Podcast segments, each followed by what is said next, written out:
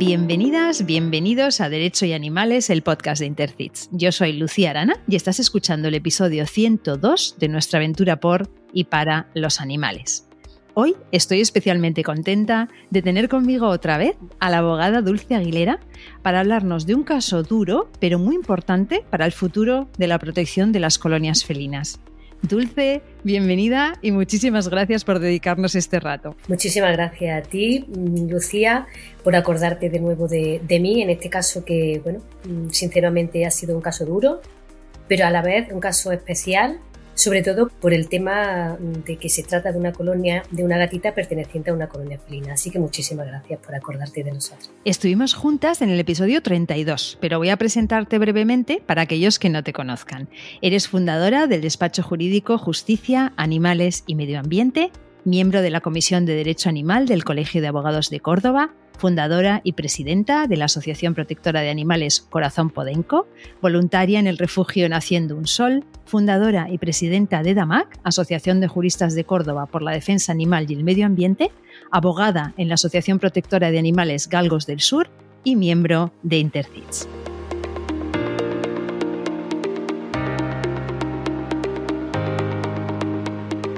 Dulce, como ya respondiste a las preguntas cortas en su momento en el episodio 32, hoy te propongo jugar a esto o aquello. O sea que elige solo una de las dos opciones, ¿vale? Venga, empezamos. ¿Coche o transporte público? Coche, pero por el lugar donde vivo. No te queda otra, ¿no? No me queda otra. Vale. O sea que si te ponen un buen autobús, lo cogerías. Sí, sí, por supuesto, claro. Yo también. Yo estoy igual. ¿Hablar o escuchar? Yo soy más de escuchar.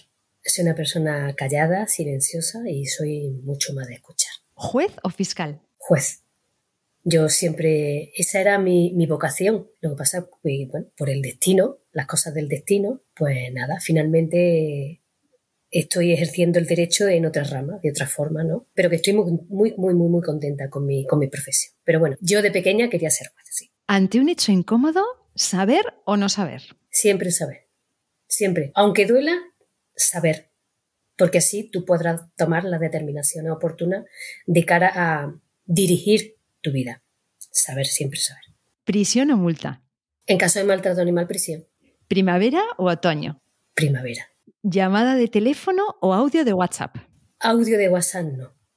No, por favor. audio de WhatsApp no. Prefiero llamada de teléfono, aunque muchas veces me resulta imposible atender tanta llamada. Yo prefiero mensaje de texto o bien un correo electrónico, que por favor ahí, a partir de ahí yo puedo agendar todo en mi agenda. Te parece invasivo y además no te deja, te deja la información ahí en el aire, no la puedes anotar, te deja todo como un poco, ¿no? No es cómoda.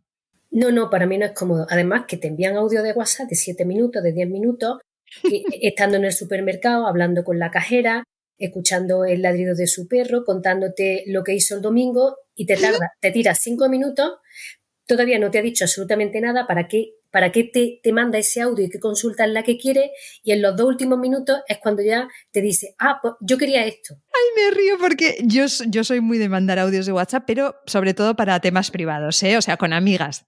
Quiero decir, para contarnos cosas, no para temas profesionales, para temas profesionales no. ¿Playa o montaña? Las dos cosas depende del momento, porque cada, cada cosa tiene su encanto. ¿Y grupos grandes o reuniones íntimas? Yo soy más de reuniones íntimas. No me gusta el ruido, no me gusta la multitud, el gentío.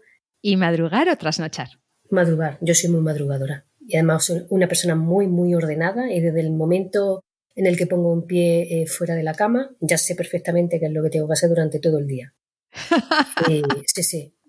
Yo, madrugadora, madrugadora, sin duda.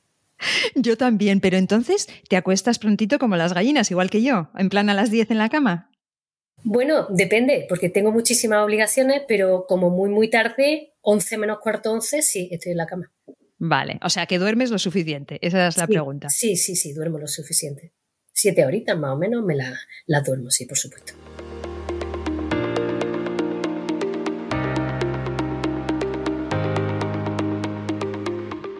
Era el 26 de octubre de 2021 en Navalmoral de la Mata, urbanización Saucedillo, en Cáceres. Cerca de las nueve de la noche, Cristina Sánchez, de la protectora felina Christy Katz, recibe una llamada. Yo estaba comprando, estaba haciendo la compra en el supermercado que hay cerca del trabajo y cuando me llaman por teléfono me cuentan que había una gatita atrapada en un cepo, que bueno, que la habían sacado con ayuda de unos vecinos, estaba a punto de pagar, dejó la compra y salgo corriendo con la compra allí tirada.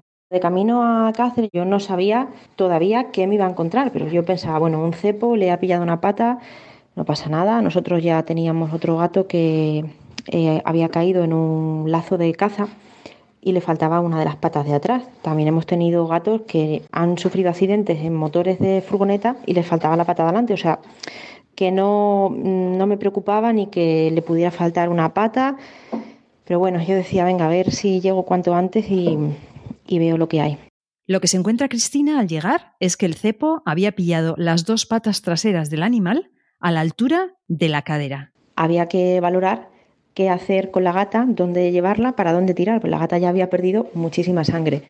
Entonces, mm, lo que yo valoré fue eh, a ver si hay que hacer una cirugía de urgencia y hay que amputar a Cáceres, que hay traumatología y te lo hacen en el, en el momento. Si hay que hacer mm, algo que requiera de unos conocimientos más específicos, pues igual a Cáceres, que es donde está nuestra veterinaria, que es la única mm, veterinaria especialista en medicina felina de la provincia. Y bueno, era cuestión de 40 minutos más. Un trayecto de 40 minutos que fue muy doloroso para Cristina. La verdad que fue una situación súper dura porque justo antes de entrar en Cáceres, la gata empezó a gritar, pero auténticos gritos. No sé si por el susto, por el miedo, no sé, estaría a lo mejor también en shock de la pérdida tan tremenda de sangre y el dolor. Y bueno, la verdad es que te ponía los pelos de punta. Y claro, era una gata que estaba castrada, que estaba vacunada, que estaba desparasitada y que antes de eso, o sea, antes de que este degenerado la cazara con un cepo de lobo, la gata estaba perfecta. Entonces, mm, claro, fue una, una visión y te quedas fría, es súper injusto, o sea, es una impotencia horrible. El animal había sido encontrado hacia las 5 de la tarde por unos vecinos de la localidad que al oír sus gritos llamaron a la policía, la Guardia Civil y al 112. Todos les decían que como era una propiedad privada, pues el vecino podía hacer lo que le diera la gana dentro de su propiedad privada y que muchísimo cuidado con entrar, no fuese que, o sea, no fuera a denunciarle después el vecino a ellos por allanar su propiedad.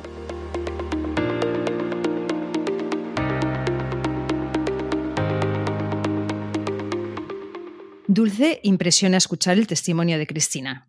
¿Cómo puede un agente de la autoridad dar semejantes mensajes a la ciudadanía y además en un momento de emergencia? ¿Es verdad que cada uno puede hacer lo que le dé la gana dentro de su propiedad privada? Bueno, este tipo de mensajes los da una persona con una total falta de empatía hacia cualquier animal y, por supuesto, con un nulo conocimiento de las repercusiones que puede acarrear. Evidentemente, uno en su propiedad privada no puede hacer lo que le venga en gana. Prueba de ello es que, incluso habiendo ocurrido los hechos en el interior de una parcela totalmente vallada, fuera de la vista de cualquier viandante, cualquier vecino o cualquier propietario colindante, logramos conseguir las pruebas oportunas para obtener una sentencia condenatoria. Ellos, en base a unos indicios más que razonables y fundados, quisieron tumbar la línea de defensa del investigado. Con lo cual, no, cada uno no puede hacer lo que le venga en gana en su casa. Y antes de seguir hablando de la gatita, a la que por cierto llamaban Gordy, me gustaría que nos detengamos aquí un momento en un tema espinoso y es, precisamente este, las reacciones que nos encontramos, yo hablo con conocimiento de causa, de parte de las personas que supuestamente tienen que protegernos a nosotras y también a los animales a la hora de denunciar casos de maltrato animal. Vamos a escuchar primero un momento a Cristina. Es cierto que en muchos sitios ante unos hechos de maltrato eh, llamas a la policía y la policía te dice que no puede hacer nada. O como en este caso, cuando llaman a la policía antes de llamarme a mí, por cuando vieron a esta gatita en el cepo, lo que les dice eh, la policía es que es en una propiedad privada. Al tratarse de animales y sobre todo al tratarse de maltrato, es cierto que la ley se queda coja, porque muchas veces llegas a un cuartel a poner una denuncia y ni siquiera te la recogen. Estás completamente sola y te ves completamente impotente porque quienes se supone que tienen que apoyar esas leyes de maltrato y quien tienen que proteger y ayudar a recoger esa denuncia no lo hacen. No solamente no saben, sino que muchas veces se mofan y te echan de malas maneras porque solo es un gato. Dulce, tú no solo lo has sufrido también en primera persona, sino que has escrito también algunos artículos respecto a este tema. Entonces, estamos ante un problema generalizado y qué podemos hacer cuando las autoridades no responden o directamente nos dan información errónea. Desde mi punto de vista, sin duda alguna, es un problema generalizado. La inacción por parte de la Administración, que fue un tema que efectivamente hice un artículo mm, escribiendo sobre esta cuestión, se ha convertido en una habitualidad y es un tema muy candente, sobre todo con las entidades de protección animal y aquellas personas que quieren denunciar un tema, un, hecho de un maltrato animal donde se ve implicado directamente un animal. Es más cotidiano de lo que, por desgracia, debiera ser el que se acuda a una comisaría, por ejemplo, o a un puesto de la Guardia Civil y la gente que está en esas dependencias comienza a dar larga o a decir que no es su competencia, derivándolo a tal o cual y empiezan, bueno, pues a marear un poco a la persona que quiere denunciar. Esa persona que con toda su buena voluntad van a esas dependencias, pues no se atreven a hacer nada más que volverse a su casa con una impotencia y con una sensación de no entiendo nada se supone que los agentes tienen que perseguir delitos, ¿no? Ante este supuesto, yo lo que suelo hacer es elevar una queja a sus superiores jerárquicos, incluso al director general del cuerpo al que pertenezca. No ha sido la primera vez que por una inacción, por ejemplo, de un cuerpo determinado he presentado queja ante el jefe de la comandancia e incluso ante la dirección general de ese organismo, de ese, de ese cuerpo. Otro problema que resulta muy generalizado es la inacción por parte de funcionarios públicos a la hora de tramitar denuncias administrativas o ante una petición de información, pues recibir la callada por respuesta o incluso que te llamen de algún ayuntamiento intentando amedrentarte o callarte la boca por el hecho de que tú estés haciendo una petición de una determinada información que para ellos, bueno, pues les resulta un poco incómoda. En estos supuestos, mm, yo sí quería advertir a, bueno, pues a todas aquellas personas que estén escuchando esta cuestión, este, este podcast, que la Administración tiene la obligación de responder al administrado ante una petición de información y en caso de silencio, pues directamente hay que acudir al Consejo de Transparencia con un escrito bien fundamentado sin que nos tiemble el pulso. Tenemos dos herramientas que son cruciales y son el artículo 404 y el 408 del Código Penal y hay que utilizar y alegar en cada uno de los escritos que presentemos ante la Administración estos artículos de cara a advertir desde el primer momento las responsabilidades en las que pudieran incurrir un cargo público, en este caso los cargos públicos que fueran receptores de nuestros escritos.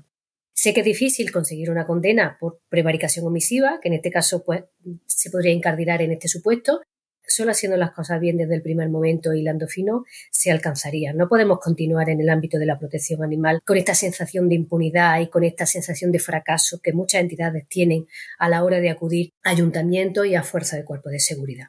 Esa es mi postura. Sí, sí, desde luego, importantísimo, Dulce. Además, por eso quería pararme aquí, especialmente en este episodio, porque sé que tú eres, eh, te, has, ocupado de este asunto mucho y realmente, sobre todo, quizá eh, tomad nota, pondremos eh, tu artículo en las notas del programa para cualquiera que lo quiera consultar. Pero lo más importante, yo creo, en este episodio es que la gente se empodere en el sentido de que cuando vayan allí al ayuntamiento, cuando vayan al juzgado, cuando vayan a la comisaría de policía, cuando hablen por teléfono, tengan claro que la persona que está al otro lado tiene que responder y, tiene, y es su trabajo y es su obligación. Y a nosotros en nuestro trabajo no podemos coger por teléfono y decir, ah, no, yo esto no, no lo hacemos aquí, o reírse, como a veces se ríen, ¿no? O levantar las cejas o, esa, esa, ese, ese, girar los ojos hacia arriba, como diciendo, ya está aquí la pesada de, de los animales, ¿no? Sí. Eh, Dulce, volvamos a la gatita Gordi. Cristina llega a Cáceres y a una veterinaria especializada y bueno, tras anestesiarla y revisar su estado, pues deciden que lamentablemente solo queda eutanasiarla. Finalmente, pues llegamos a la conclusión de que no había nada que hacer, que lo único y lo mejor que podíamos hacer por ella pues era darle un final lo más digno posible y la verdad es que fue un palo tremendo porque no era un animal que estuviera enfermo y que ya pensáramos que su vida, bueno, pues que estaba la cuenta atrás activada y que en cualquier momento nos iba a dejar. Era un animal joven, súper vital, completamente sano y la verdad es que fue un, un choque tremendo. Dulce, ¿qué es lo que dice el informe pericial veterinario? Yo quiero resaltar que Cristina pasó unos momentos durísimos, Cristina y, la madre de Cristina como alimentadoras habituales que eran de esa gatita. Cuando acuden a mí, pues acudieron completamente desoladas, en especial Cristina, completamente desolada la chica, pues mm, pidiendo un poco ayuda, auxilio y su intención, ya que había muerto Gordi, era bueno, pues mm, por lo menos que se haga justicia en memoria de ella. El informe veterinario es un informe contundente, muy contundente. De hecho, voy a dar lectura de forma muy parcial porque quiero que se quede claro qué es lo que costaba de forma expresa en el mismo. Decía que la gatita ingresa en estado de shock debido a la gran pérdida de sangre. El pulso muy débil y a la altura de la tibia y el peroné se observan en ambas extremidades laceraciones profundas y, una fuerte retracción de los tejidos blandos que afectan a piel, músculos, tendones, vasos sanguíneos y nervios de la zona. Ambos peronés estaban fracturados a la misma altura. Continúa diciendo que todas estas lesiones son compatibles con aplastamiento y desgarro por quedar atrapadas en un cepo. Concluye el informe, la pérdida de sangre y las lesiones nervios, músculos y huesos hacen necesaria la amputación de varios miembros posteriores. Dicha cirugía no es compatible con una calidad de vida en un gato de colonia, por lo cual se decide de mutuo acuerdo la eutanasia humanitaria en la paciente. Es decir, Gordy llegó completamente aplastada, las dos patitas traseras completamente fracturadas, con lo cual la única solución que daba la, veterinaria era la amputación de ambas extremidades. Eso en una gata de colonia es imposible, la supervivencia es imposible, con lo cual pues tuvieron que eutanasiarla una eutanasia por compasión y para evitar ya el extremo sufrimiento que ese animal estaba padeciendo. Mencionaba Cristina que se trataba de un cepo de lobo. ¿Qué significa eso? ¿Y está permitido utilizar este tipo de instrumentos? Cristina hablaba de cepo de lobo porque es un cepo o era un cepo de unas dimensiones descomunales, un cepo muy, muy, muy grande. El tamaño del cepo era incluso superior al tamaño de la gatita y con una fuerza de agarre mm, tremenda, tremenda. De hecho, yo le pedí a Cristina, porque ya las tenían en depósito, el, cepo, le pedí expresamente que se llevaran el cepo al acto de la vista. Y entonces cogí y con la bolsa cogí el cepo, mi cartera y bueno, pues puse el cepo delante de su señoría y delante del Ministerio Fiscal para que, bueno, pues vieran el instrumento con el que eh, el encausado ya en ese momento había dado muerte a, a Gordi. De hecho, no querían ni mirarlo por, lo que impresionaba, por lo grande que era, ¿no? Evidentemente no, no está permitido usar este tipo de instrumentos. Precisamente por ello, en nuestro escrito de acusación y también el Ministerio Fiscal, acusamos por dos delitos distintos y por ello, precisamente, ha sido condenado la utilización de medios no selectivos de caza y el delito de maltrato animal. La persona responsable, el encausado, como dices, de colocar este, esta bestialidad de cepo, era el dueño de la parcela, que además yo, por lo que he visto en la documentación que, que he mirado para preparar el episodio, tenía este tipo de artefactos como a modo de decoración en su casa. Sí, sí, sí, efectivamente así. Una casa que mm, él adquirió hace treinta y tantos años y tenía cepos, trampas para pájaros de, de, todos los tamaños, de todos los tamaños a lo largo de toda la fachada. Y una vez que, claro, ya conoció la apertura de la diligencia, quitó de forma automática todos aquellos adornos, entre comillas, lo digo entre comillas, para evitar, bueno, pues que posiblemente que se le pudieran hacer imágenes y que se, se pudiera utilizar este tipo de argumento en, el, en la vista, cuestión que evidentemente las imágenes ya estaban tomadas porque eh, se hizo con carácter previo a la presentación de la correspondiente denuncia. Pero sí, eso era la decoración que tenía en la fachada. La asociación Cats, como decías, te contacta, te contacta Cristina, presentáis denuncia. Cats, en este caso, se presenta como acusación particular. Explícanos por qué acusación particular. Es acusación particular porque eh, fue la parte perjudicada por el delito. La asociación Cristicat era la responsable de la gatita, que estaba dentro del programa CER. La gatita estaba esterilizada, estaba, estaba vacunada, desparasitada y estaba siendo gestionada de forma ética, eh, como digo, por el método CER. Y además, también la asociación asumió los gastos veterinarios de, de, la gatita y de la incineración del cuerpo de la gatita. Entonces, como era la perjudicada directa por la acción delictiva, fue por lo que se presentó como acusación particular. Entonces, tenemos, por un lado, vuestra acusación particular y por otro la de la Fiscalía. ¿Por qué delito denunciáis cada uno? ¿O delitos? Sí, pues tanto la acusación particular como la Fiscalía acusamos por lo mismo, la utilización de medios no selectivos de caza y el maltrato animal con resultado de muerte. Tuvimos suerte de poder acreditar el medio que había producido las lesiones a la gatita, es decir, el cepo.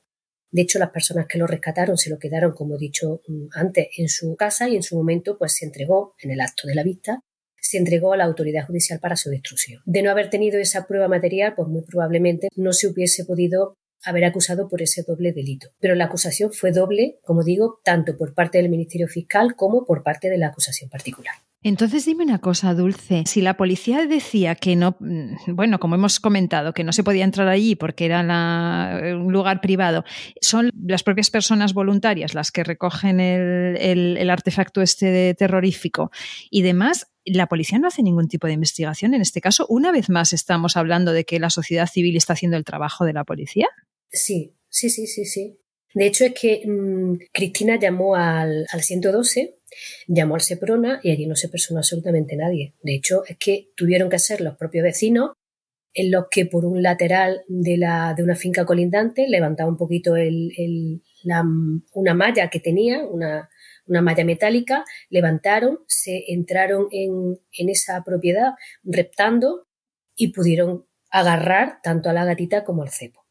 Pero allí no, no apareció absolutamente nadie, ni policía local, ni policía nacional, ni Guardia Civil, absolutamente nadie, una vez más. Precisamente por eso es por lo que, a modo de indignación, hablamos de inacción por parte de la Fuerza y Cuerpo de Seguridad, en este caso concreto, que tenemos constancia de que también en otros muchos, pero en este caso concreto, inacción. Y una vez más son los ciudadanos los que se han encargado de, de recoger el, cepo, de mm, reunir todas las pruebas necesarias de cara a interponer la correspondiente denuncia, de, en fin, de todo, de, de todo lo que tendría que haber sido o, el trabajo realizado, todo el trabajo que tendría que haber realizado la Fuerza de Cuerpo de Seguridad lo han tenido que hacer particulares. Si no llega a ser por eso, pues evidentemente no hubiésemos tenido repertorio probatorio y no se hubiese podido iniciar el correspondiente procedimiento judicial y esto se hubiese quedado en nada. Tenemos situaciones así en este podcast unas cuantas y que desde aquí que quede claro que eh, comprendemos que seguramente en muchas ocasiones hay un tema de falta de recursos, de falta de disponibilidad, de muchas cosas que son otros problemas, otras problemáticas, ¿no?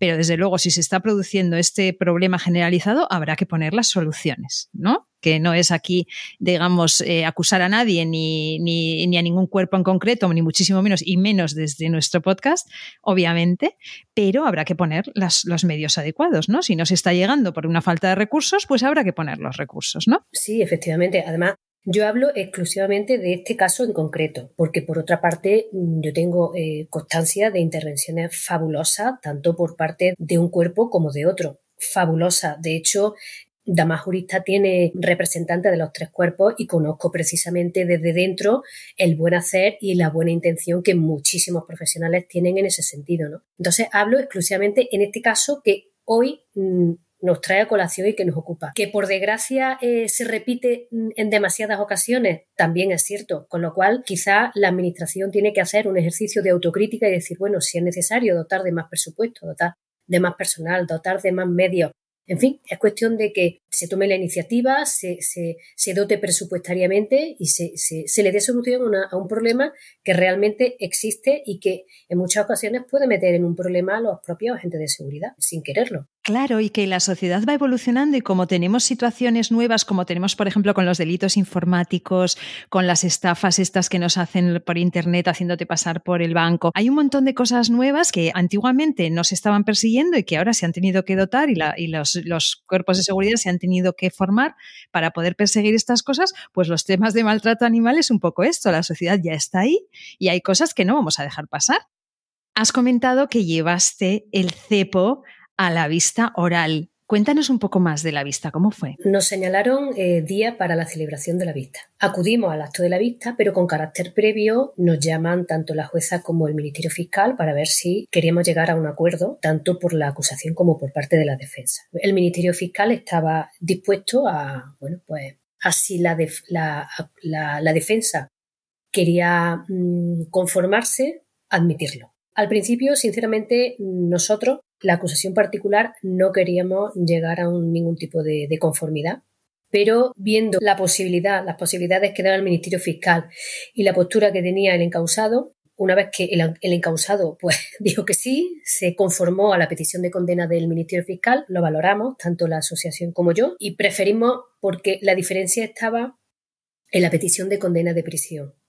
Sabíamos perfectamente que no iba a entrar en prisión, con lo cual preferimos amarrar, como se suele decir, eh, una buena multa, una buena condena en costa el reconocimiento de la responsabilidad civil, la inhabilitación por dos delitos, la condena por dos delitos, en fin, preferimos amarrar bien amarrado una condena que sería firme desde ese mismo momento.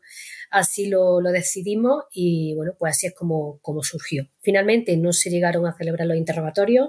Nosotros eh, llevábamos tres testigos más la veterinaria, con lo cual, en fin, mm, y además una documental preparada para presentarla en el, en el acto de la vista, documental ampliatoria y explicatoria de pruebas que ya habíamos presentado en fase de instrucción. Y bueno, entiendo que también fue un poco que la defensa se vio mm, un tanto amedrentada porque no llevaba repertorio probatorio de ningún tipo, ¿no? Con lo cual no tuvo otra posibilidad que acceder acceder a la, a la petición de condena eh, que pedía el Ministerio Fiscal y que después nosotros evidentemente nos adherimos también a esa petición. Con lo cual acudimos al acto de la vista, pero antes de la celebración del juicio llegamos a ese acuerdo de conformidad. Muy interesante esto que explicas, ¿no? Que a veces un, un acuerdo de conformidad, según en qué situación te encuentres, está, es, es, es preferible, ¿no? Llegar a este acuerdo de conformidad. ¿Esto mm, implica entonces que se reducen algo las penas? ¿A qué se le condena finalmente? Persona? Eh, se le condena a un delito contra la fauna por la utilización de medios no selectivos de caza, se le condena a una multa de 720 euros con la responsabilidad personal subsidiaria en caso de que no la pague de un día de privación de libertad por cada dos cuotas no satisfechas y esto le hizo especial hincapié su señoría al encausado. Además, en ese delito contra la fauna se le condenó también a una inhabilitación para la profesión u oficio e inhabilitación especial para el ejercicio del derecho a cazar por un tiempo de un año. Por el delito de maltrato grave a animal domesticado, es decir, por, la muerte de Gordy, se le condena a una pena de seis meses de prisión con inhabilitación especial para el ejercicio del derecho de sufragio pasivo durante el tiempo de la condena, inhabilitación especial para la realización de profesión, oficio o comercio que tenga relación con animales y para la tenencia de animales por un plazo de dos años, el abono de las costas procesales, incluidas las de la acusación particular. Además, se le condenó también a que indemnizara a la asociación Cristicar por la responsabilidad civil, es decir, los gastos que había tenido con ocasión de los gastos veterinarios al pagar las facturas de Gordi, tanto de la atención veterinaria como de la incineración. Esa fue la condena que se obtuvo, es decir, fueron una condena con dos delitos distintos, con inhabilitaciones para un caso y para otro. Y yo puedo decir que económicamente eh, le ha salido caro colocar el cepo y al final, mm, de verdad, mm, en muchas ocasiones, en este tipo de supuestos, duele más el bolsillo que simplemente una anotación de que, bueno, tienes una condena por un año que al final no vas a cumplir porque no vas a entrar en prisión, pero yo voy a tener que poner todos los meses, porque normalmente se le fracciona el pago, yo voy a tener que poner de mi, de mi paga, de mi pensión, de mi sueldo, tal, X cantidad todos los meses y eso me está recordando a mí todos los meses de que eso no se hace. Que yo pensaba que iba a salir impune pero ojo, que me están tocando el bolsillito. Así que en ese sentido, bueno, salimos contentas. Sí, para Cristina también la sentencia es positiva y desde luego un precedente para la protección de las colonias felinas, pero ella también, como no puede ser de otra manera, la considera insuficiente. No puede ser que una vida cueste tan poco. Ya cuesta mucho más de lo que la persona que se la cargó pensaba que le iba a costar, porque él pensó que le iba a salir gratis, como las otras tantas veces que lo habría hecho sin que nadie se enterase o sin que nadie denunciara. Y esta vez pues sí que le va, le va a costar, pero no tan caro como debería. O sea, mm, quitar una vida no puede salir tan barato. Por otro lado, sí que estoy contenta porque sé de casos mucho, bueno, mucho más graves o igual de graves que han acabado en absolutamente nada entonces, por un lado, sí que te queda esa satisfacción de, bueno, mira, por lo menos eh, el escarmiento se lo ha llevado. Quizá no es el suficiente y desde luego no el que a mí me hubiera gustado, pero al menos el escarmiento pues sí que se lo ha llevado.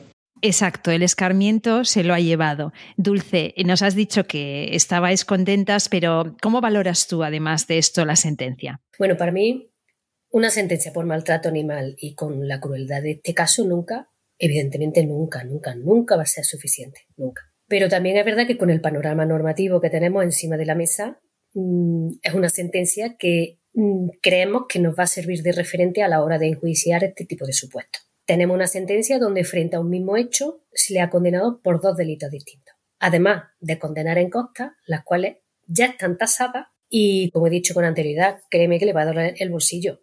Y bien, y bien. Con lo cual, el efecto disuasorio que mm, creemos que esa era la pretensión a la hora de conformarnos, el efecto disuasorio ha sido en este caso importante. Yo, desde luego, desde mi punto de vista de desde hace unos meses gestora de las colonias felinas del pueblo en el que resido, agradezco tanto esta, esta sentencia. Yo la vi, eh, la vi en redes y enseguida dije, Dulce, vamos a hablar de esto porque sé lo que es el sufrimiento de, de estar cada día yendo a ver a los gatos, a alimentar a los gatos, a capturar para esterilizar, un poco con el corazón encogido, pensando a ver si hoy les han hecho algo, ¿no? A ver si hoy alguien les ha hecho algo a los, a los animales, ¿no? Entonces yo desde aquí os quiero dar de corazón las gracias a Cristina y a ti por este caso. Decíamos eh, que es una creencia muy extendida de la de denunciar no sirve para nada. Vamos a escuchar a Cristina a este respecto.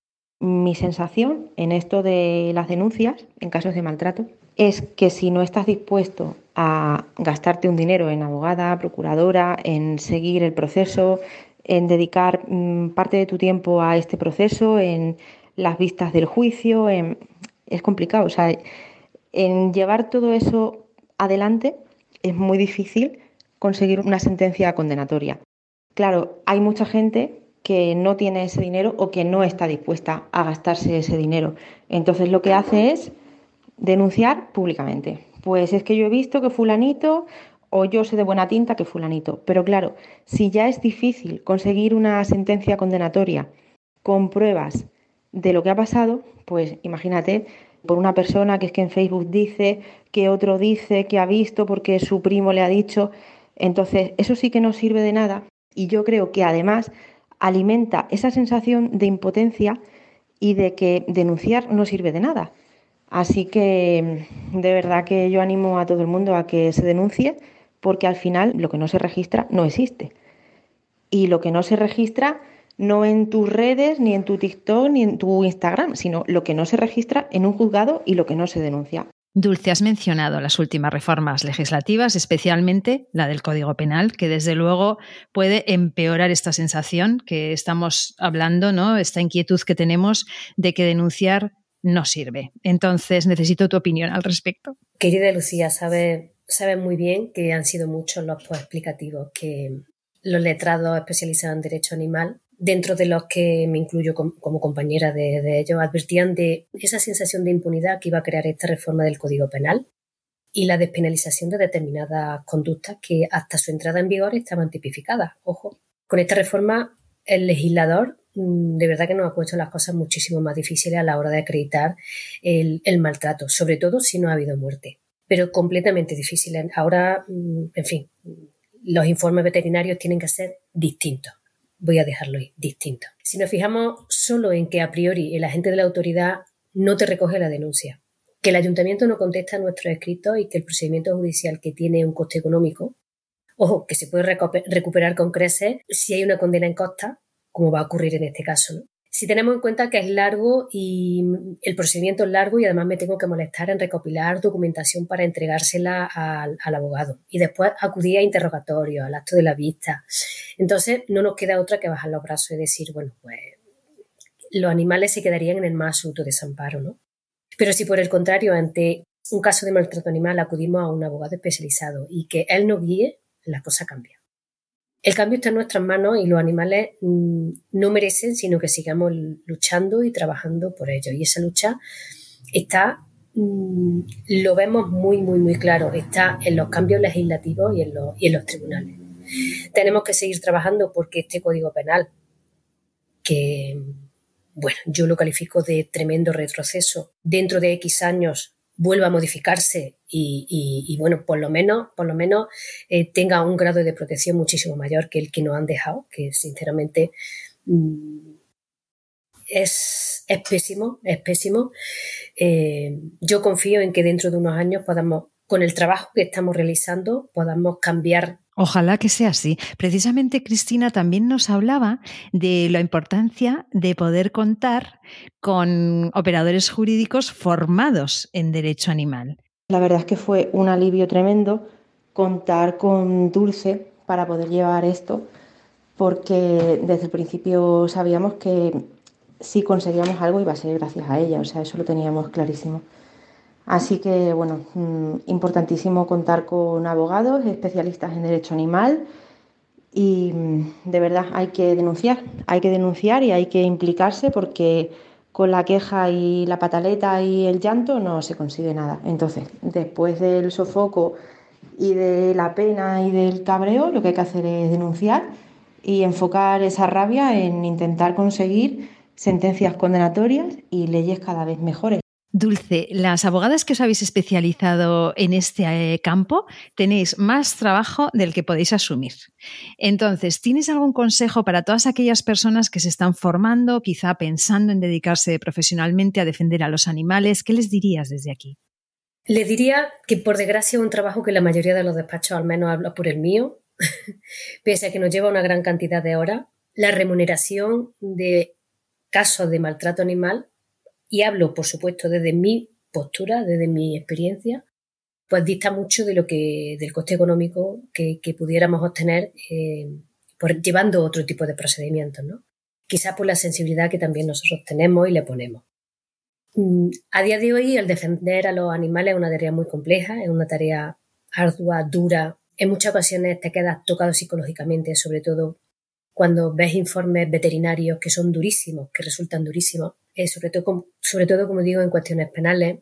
Yo le quiero trasladar a esos compañeros que están pensando en formarse o no en derecho animal, yo les pediría que si tienen una mínima sensibilidad, que lo hagan, porque después la satisfacción que te queda por el hecho de conseguir una condena y por el hecho de decir yo no voy a cambiar el mundo, seguro que no, pero yo voy a dejar mi granito de arena para aquellas futuras generaciones que van a tener una herramienta súper útil a la hora de darle voz a, esos seres tan indefensos donde tienen que dársela, que son los tribunales. Así que yo, aunque económicamente no tenga la rentabilidad que cualquier otro asunto pudiera tener, yo animo a esos compañeros que, como digo, si tienen un poquito de sensibilidad, que lo hagan. Si no quieren llevar más, que lleven menos, pero que lo hagan porque es muy necesario. Se necesita un ejército, un ejército de, abogados especializados en derecho animal, un ejército para poder contrarrestar todo lo que ya tenemos encima. Antes decía lo que se nos va a venir encima, no, lo que ya tenemos encima. Con lo cual yo los aliento y, lo, les pido que lo hagan, es más, les pido que lo hagan, porque como digo, necesitamos, tenemos muchísimo trabajo por delante y necesitamos muchos profesionales que se dediquen a esto. Ahí me sumo a esa petición, Dulce. Vamos llegando al final del episodio. No sé si quieres dejarnos con algún mensaje final. Sí.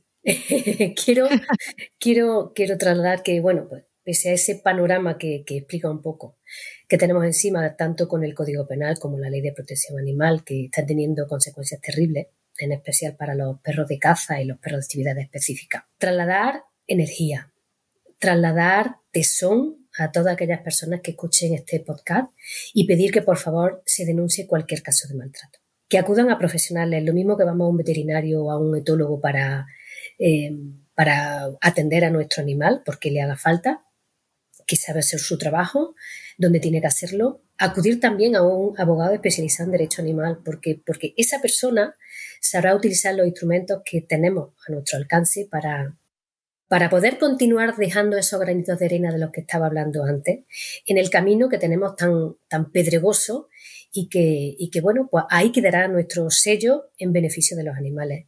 Ellos, yo quería concluir diciendo que ellos no pueden defenderse solos, nos tienen a nosotros y que no les podemos fallar. Ese es mi mensaje. Gracias de corazón, Dulce, por tu mensaje, por ese trabajo incansable que haces, por esos granitos de arena que son bastante más que granitos de arena lo que, lo que tú pones en este, en este ámbito, de verdad que sí. Y gracias por dedicarnos este rato. Siempre, siempre, siempre, siempre gracias a vosotros por darle voz a los animales en cada uno de los, de los, de los podcasts. Y en el día de hoy a Gordi, porque este ratito se lo quiero dedicar a ella, va en su memoria Hemos luchado porque se haga justicia a la asociación, tanto Cristina como, como desde este despacho. En su nombre y, por supuesto, dentro de nuestras limitaciones hemos conseguido lo máximo que podíamos conseguir. Así que muchísimas gracias una vez más. Pues hasta aquí un nuevo episodio de Derecho y Animales en el que, una vez más, hemos puesto de manifiesto que cada vida cuenta, también la vida preciosa de una gatita de colonia de cualquier pueblo de nuestro país. Hoy, además, tengo un mensaje especial para ti que estás al otro lado y que te gustaría compartir algo con nosotras y con el resto de la audiencia. Envíanos un audio con tu mensaje de buena calidad y de menos de un minuto a info.intercits.org. Hay diferentes formas de grabarte a ti mismo. Una es muy fácil, por ejemplo, pones tu propio perfil de WhatsApp y grabas un audio ahí, o con alguna aplicación de audio. Repito la dirección de correo para mandar los audios. Es info.intercits.org y la pondremos también en las notas del programa. Gracias y hasta dentro de 15 días porque ya ha llegado nuestro tiempo, el tiempo de los derechos de los animales. Nación Podcast te agradece haber elegido este podcast.